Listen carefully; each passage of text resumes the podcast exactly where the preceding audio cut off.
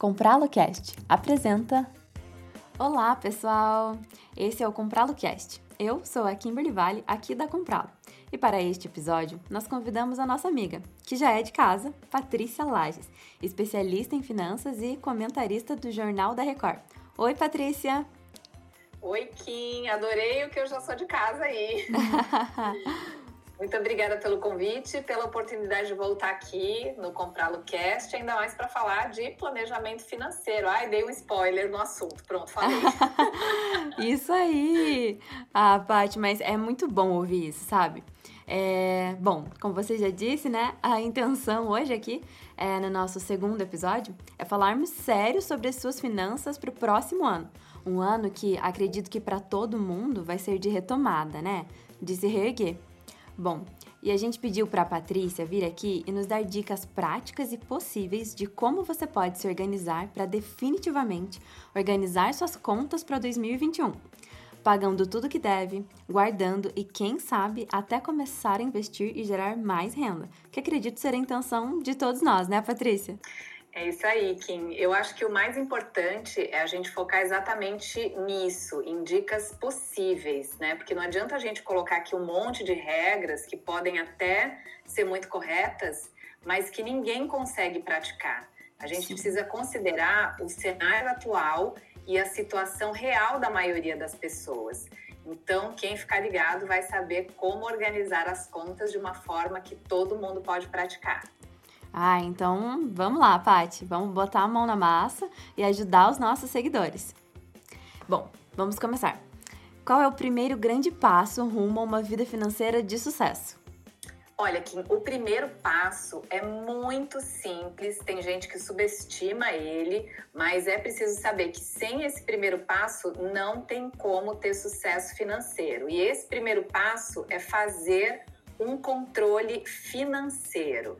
E aí as pessoas já se apavoram, né? Quem fala, meu Deus, o que, que é fazer um controle financeiro? Planilha, planilha, né? A primeira é, coisa que vem na mente. Já vem na cabeça dela planilhas e gráficos e Sim. coisas que eu não sei fazer e que isso é difícil, eu não vou ter tempo. Mas, na verdade, quanto mais simples o controle financeiro, mais propensa a pessoa vai ser em continuar né? Eu vejo assim, Kim, que muitas pessoas elas se empolgam, principalmente na virada de ano, né? Uhum. Aí começa a fazer aquelas promessas, sabe? Promessa é. de final de ano. Não, ano que vem eu vou fazer meu controle financeiro, eu vou fazer as minhas planilhas, eu vou fazer gráficos, eu vou fazer um monte de coisa. Uhum. E aí fica tão difícil de alimentar né, todo esse material, uma planilha, um gráfico e anotações de tudo quanto é lado, que aí chega o meio de janeiro a pessoa já tá desistindo. E dá né? preguiça, né? Eu não sou da matemática, pelo menos. Nossa, fazer conta não, não me motiva nem um pouco. pois é, mas o que a gente tem que pensar é assim: quanto tempo a gente trabalha para receber um salário, né? Quem empreende, quanta, quantos clientes você tem que ter, quantas prestações de serviço, quantos produtos você tem que vender para receber um dinheiro, que depois você não quer nem dispensar ali 5, 10 minutos por semana que seja para cuidar do seu dinheiro, né? Uhum. Então, esse controle é muito importante. E aí, para quem diz assim, olha, eu não sei mexer no Excel, detesto planilha, não quero ficar perdendo um tempão, uma maneira muito simples de fazer um controle financeiro analógico, eu costumo falar que é com papel de pão. Nossa. Porque assim, você pode pegar qualquer pedaço de papel e de um lado você vai colocar tudo que entra, todo o dinheiro que você ganha, uhum. seja uma venda, seja o seu salário, um bônus, o vale, se você recebe vale, uhum. todo o dinheiro que entra, você tem que anotar de um lado do papel.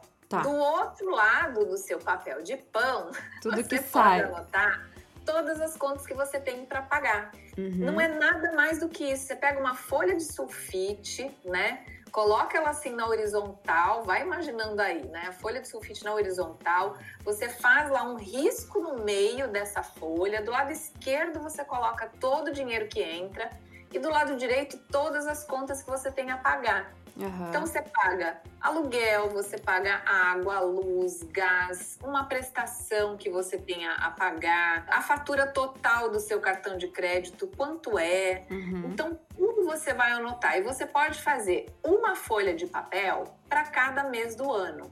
Essa é uma dica, Kim.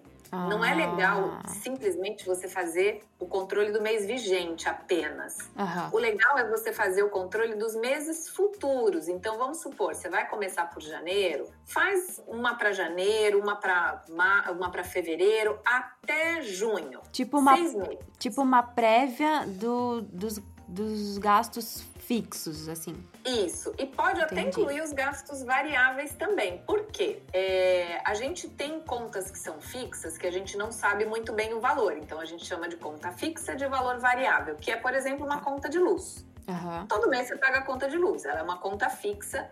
A companhia de energia, eu te garanto que ela não vai esquecer de te mandar. Infelizmente, não, acho que não. Né?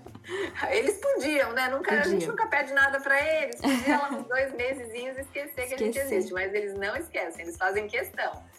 E aí você fala, ah, mas eu não sei quanto que vou pagar no, no, mês que vem, ou em maio, ou em junho de luz. Mas você pode fazer uma projeção, né? É isso que as empresas fazem. Se você pegar o modelo de controle das empresas e trazer para sua vida, você vai ver que não é difícil, porque a empresa projeta os gastos que ela vai ter. E a uhum. gente também pode fazer. Quanto você gasta de água? Quanto você gasta uma média né, de luz? Uhum. Quanto que você deve gastar no cartão de crédito? O cartão de crédito não deve ser uma surpresa na hora que você abre lá e cai de costa, né? Sim.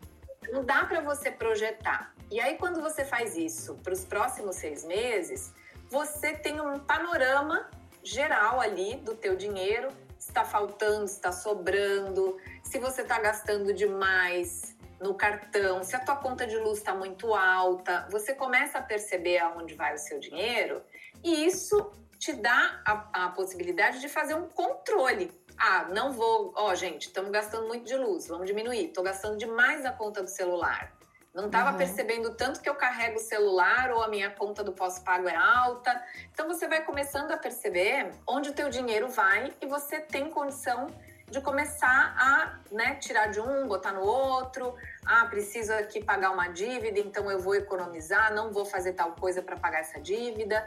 E isso você só faz anotando. Obviamente que quem sabe tem conhecimento para fazer uma planilha, é, prefere fazer num aplicativo, pode também, tanto uhum. faz. O importante é fazer. É anotar, né? E até para ter uma visão e se planejar para o futuro mesmo, né? Exatamente. Você Muito não bom. é pego de surpresa. Você já sabe que vai ter aquela quantia de despesas para pagar, você já prevê também o dinheiro. Uhum. Olha, não posso uhum. gastar porque esse dinheiro é para pagar tal conta. Sim. E a gente para com aquela coisa de só ver que está devendo no dia que está devendo. É. Aí você não tem o que Esse fazer, é o né? Você não tem como correr. E aí o que, que a pessoa faz? Nossa, chegou uma conta que eu tinha esquecido, não tenho dinheiro para pagar. O que, que a pessoa faz? Ela entra no cheque especial, né? Uhum. E aí começa a se endividar. É. Então, a, primeira causa é, de endividamento, Kim, não sei se você já chegou a ver essa pesquisa, mas ela é bem curiosa, porque a gente fala, ah, as pessoas estão endividadas porque elas não têm dinheiro. Não é real. Uhum. A primeira causa do endividamento das pessoas é a falta de controle. Elas até tinham o dinheiro, mas elas não fizeram controle, não lembravam, não sabiam que já tinha gasto muito dinheiro uhum. e aí acaba se enrolando. Gasta com a coisa errada, aí começa a bola de neve, né? Exatamente. Entendi. Bom, então agora eu acho que ficou fácil, né? 12 folhas sulfite, já coloca lá de janeiro a dezembro, tudo que entra, tudo que sai, e é isso aí. Bom, é... e a segunda dica? Qual seria o, o passo 2? Olha, eu antes de fazer o passo 2, vamos fazer aqui uma brincadeira, que, é, o Kim, você topa? Aquela brincadeira real? Ai, ai, ai, vamos lá. Ó, vamos pegar aqui no pulo. Oh, não sei aí se as pessoas estão ouvindo a gente, já aconteceu isso? Eu acho que sim, mas imagina aí, né? Você já recebeu uma fatura do cartão? Aí você abre a fatura do cartão e fala: Meu Deus, que valor é esse? Pelo amor de Deus, não é possível, eu não gastei isso, essa fatura tá errada. Aí você começa a ficar nervoso, aí você fala, eu vou ligar lá na operadora, vou soltar os cachorros, porque já me cobraram aqui um monte de coisa, clonaram meu cartão. Aí, antes de você fazer a ligação para soltar os cachorros em todo mundo lá da operadora do cartão, você pensa assim: ah, deixa eu ver aqui, né, quais são os gastos, as despesas que estão me cobrando e que não são minhas, porque com certeza eu não gastei isso. Aí você começa lá a conferir a fatura e você vê que não é nenhum engano. É aquele engano não engano, porque você presta ali atenção gasto por gasto e fala, gente, não é que fui eu mesma. Já aconteceu isso com você, Kim? Poxa vida. Não tem como. não tem como dizer que não, né? Inclusive por isso que eu parei de usar cartão de crédito. Porque é no pouquinho. Você gasta dois reais, cinco reais, dez reais, sete reais. Fala, ai gente, é só sete reais, é só cinco reais. Quando você vai somar isso tudo, a matemática é terrível, né? Porque ela não mente. É. A matemática é uma ciência exata. Exato. Ela não mente. E eu costumo usar uma analogia, né, que as pessoas geralmente não esquecem mais. Pensa só, você está andando num caminho Aí você vê uma pedra grande no caminho, né? Você não vai tropeçar naquela pedra, porque ela é grande, você tá vendo. Você vai tropeçar onde? Na pedra pequenininha que você Exato. não viu, né? Uhum. Então, esses gastos pequenininhos, eles são os gastos arbitrários. Essa é a dica número dois, né? que é acompanhar os gastos arbitrários. O que, que, são esses gastos? Né? A gente pode traduzir como os gastos legais também. são os gastos mais legais, que é assim. Ah. Quando você está fazendo lá as, as, suas 12 folhas de sulfite, né? Ou as suas 12 planilhas de controle financeiro, uhum. você vai colocar aquelas contas que a gente falou aluguel, condomínio, uma prestação que você paga, é, o financiamento do teu carro, enfim, você vai colocar essas contas que você sabe que vai pagar. O que, que você acaba não colocando? Aqueles gastos que são, uh, digamos, a gente chama eles de arbitrário justamente porque você não sabe o que, que vai acontecer. Então você não vai colocar lá restaurante.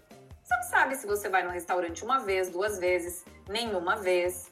É aquela pizza que você chama no fim de semana, né? É o aplicativo que você pede lá um carro. Enfim, esses gastos que a gente não presta muito atenção, e que a gente não vai colocar na nossa planilha, porque ninguém é tão, né? Não, olha, eu só vou gastar 100 reais de restaurante esse mês. Não dá, né? Uhum. Não precisa fazer esse tipo de coisa. Mas o que sim precisa fazer é anotar. Então, quando a gente fala, né? O passo dois, acompanhar os gastos arbitrários, é você, de alguma maneira, não deixar esses gastos é, acontecerem sem tomar nota. E não é aquela nota mental, não. Não é, ai, ah, não, eu tá anotado aqui na minha mente. Não é, a gente esquece, Isso. né? Você vê que a gente deu o exemplo aí da fatura do cartão. Sim. A fatura do cartão, ela vence no máximo dentro de um período de 40 dias. E num período de 40 dias, que nós não estamos falando de seis meses, um ano, a gente nem lembra o que gastou, né? E esse é o problema do gasto arbitrário. Você vai gastando de pouquinho em pouquinho e quando você vai ver, vai aquele dinheirão, né? Então, uh, tenha em mente que você deve anotar. Isso é muito chato, Patrícia, ficar saindo, ficar anotando, ai que chato. Mas uma vez que você pegue o costume de fazer isso, fica automático, né? Então, se você te, tá sempre com seu celular na mão, não tá?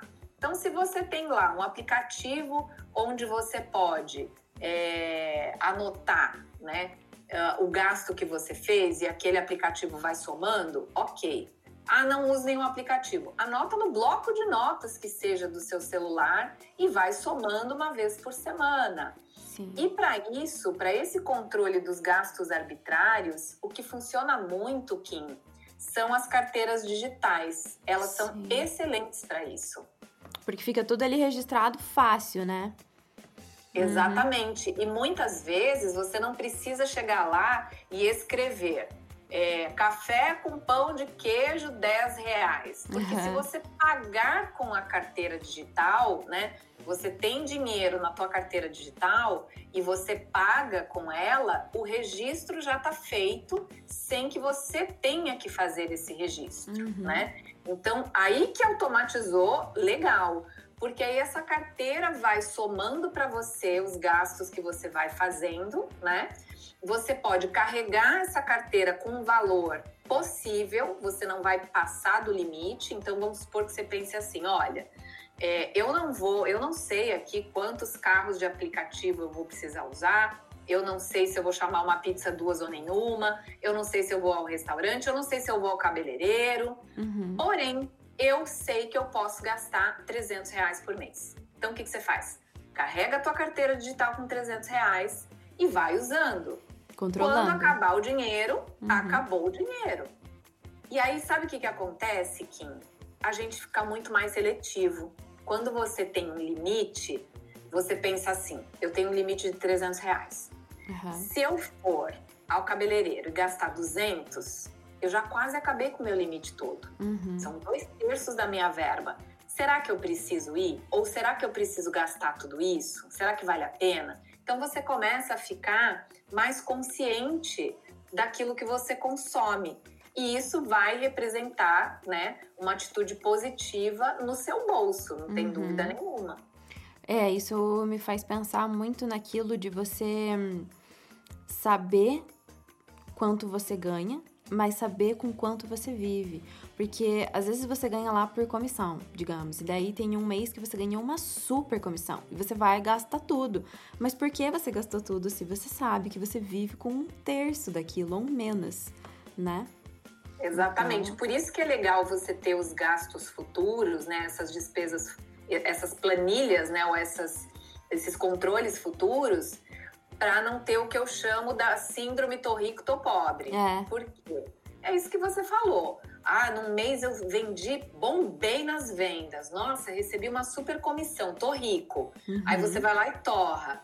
Aí, no mês seguinte, vem aquele monte de contas e fala: gente, tô pobre. Como assim? Eu tava rico até um tempinho atrás.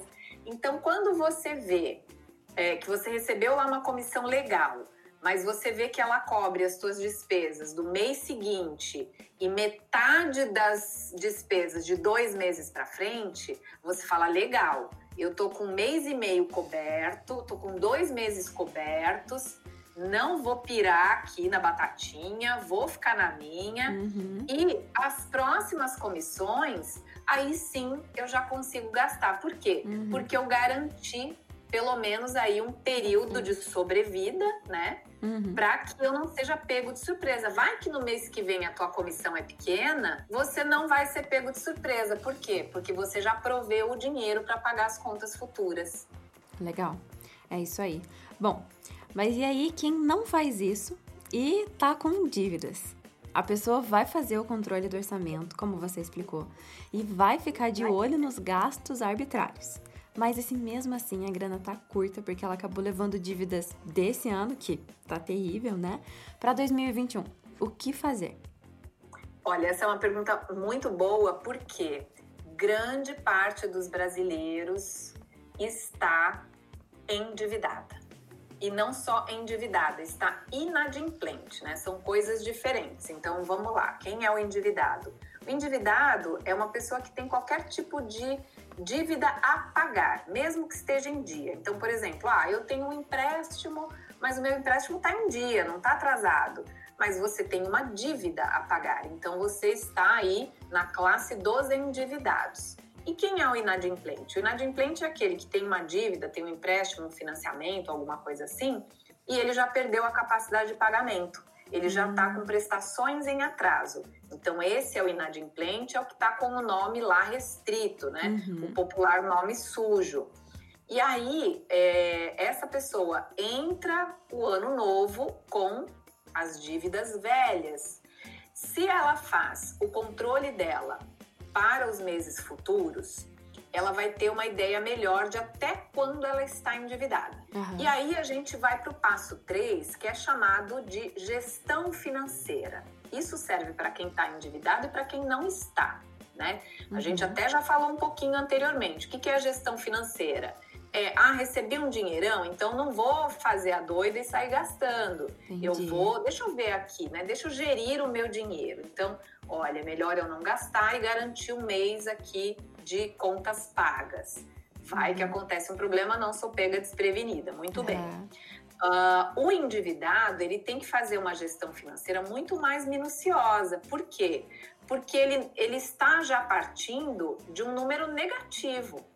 Então, parte do salário dele já não é mais dele, digamos assim, né? Digamos que ele ganhe 2 mil e ele tenha uma prestação de 200 reais, mas ele tem três atrasadas. Então, uhum. ele tem a prestação de 200 esse mês, 600 das prestações anteriores que estão atrasadas e mais o juro. Então, aí ele já descobre que mais da metade do salário dele está comprometida com essa dívida.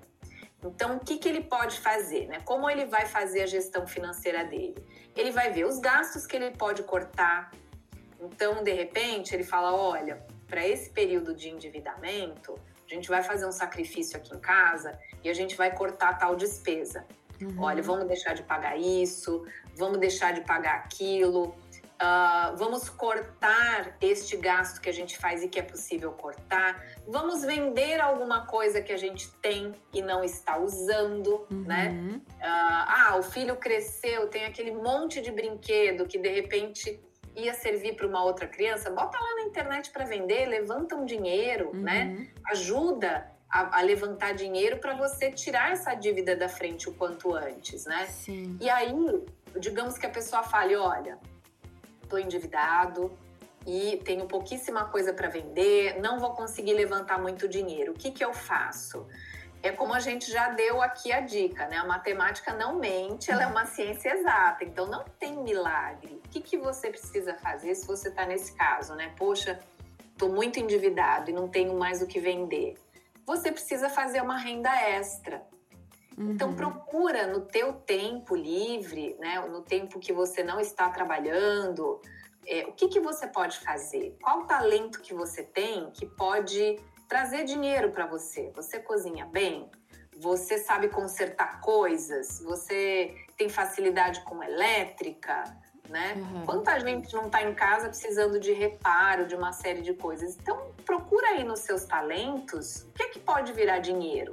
E aí, com essa renda extra, você ajuda também a trazer mais dinheiro para o seu orçamento e fica mais fácil de você fazer uma gestão.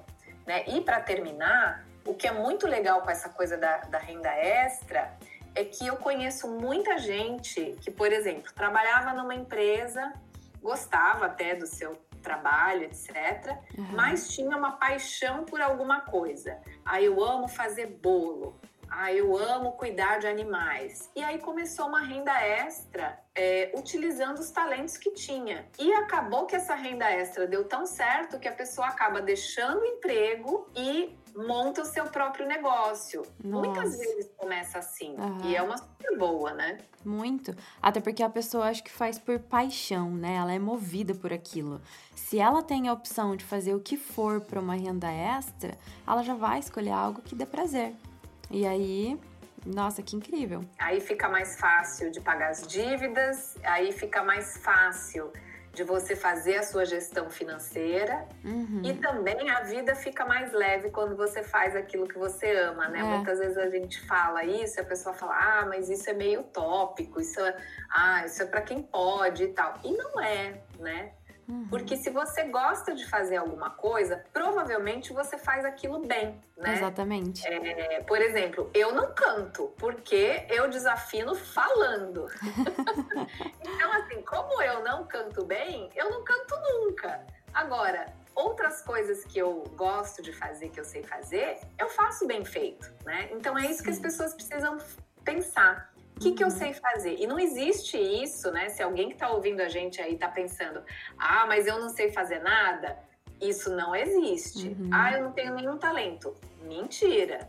Todo mundo tem, e vou te falar, vários. Pode ser que você não tenha descoberto seus talentos, mas você pode acreditar que você tem não só um, mas vários. Com certeza. E agora com a internet, aplicativos, tem muitas formas de encontrar esses meios de, de renda extra, né? Fica fácil. Muitos. E a gente tem que aproveitar. A, a tecnologia está aí a nosso favor, né? uhum. né? Então, vamos usar né, a, a, favor, não, não vamos apenas usar aí para ficar de, de bate-papo no WhatsApp, mas vamos utilizar a tecnologia a nosso favor, né? Para fazer dinheiro para quem sabe aí você descobrir um talento em 2021 e ter um ano melhor, né? Com certeza, com certeza. Bom, então vamos lá. Vou recapitular os três passos aqui, que eu achei tudo realmente simples e importante e acho que dá para todo mundo começar o ano de 2021 aí com o pé direito. vamos lá. Primeiro, controle financeiro. Segundo, acompanhamento dos gastos arbitrários. E terceiro, gestão financeira. Bom, Patrícia, voltamos então com a versão de balanço financeiro desse episódio daqui a um ano para vermos se o pessoal conseguiu seguir tudo. Olha, eu senti que é um convite, eu já vou anotar aqui na minha agenda, dezembro de 2021, né? A gente vai fazer comprá-lo cast, vamos fazer chamada oral até. Vamos sim, com certeza. Bom, mas é isso, Pati. Obrigada pelas suas dicas, obrigada por mais uma participação e vamos ver o que 2021 reserva para nós. É isso aí. Eu quero deixar um feliz ano novo para todo mundo, para todo mundo que está ouvindo a gente, para todo mundo da comprá-lo. Ah, obrigada. E vamos vamos, gente. Vamos fazer um ano melhor. Não vamos esperar, não. Vamos fazer. Com certeza. Com essas dicas agora, ficou com certeza mais fácil. Feliz ano novo para todo mundo também. E a gente fica por aqui, carregando junto com toda a técnica muita esperança, né, Paty? Mandem Muita, pra gente. Em frente. Com certeza. Bom, mandem pra gente os comentários sobre esse conteúdo lá na publicação no Instagram, arroba usecompralo, sobre esse episódio. Estará lá para você mandar suas perguntas e críticas. Obrigada a você que nos escuta e até o próximo episódio Comprá-lo Cast.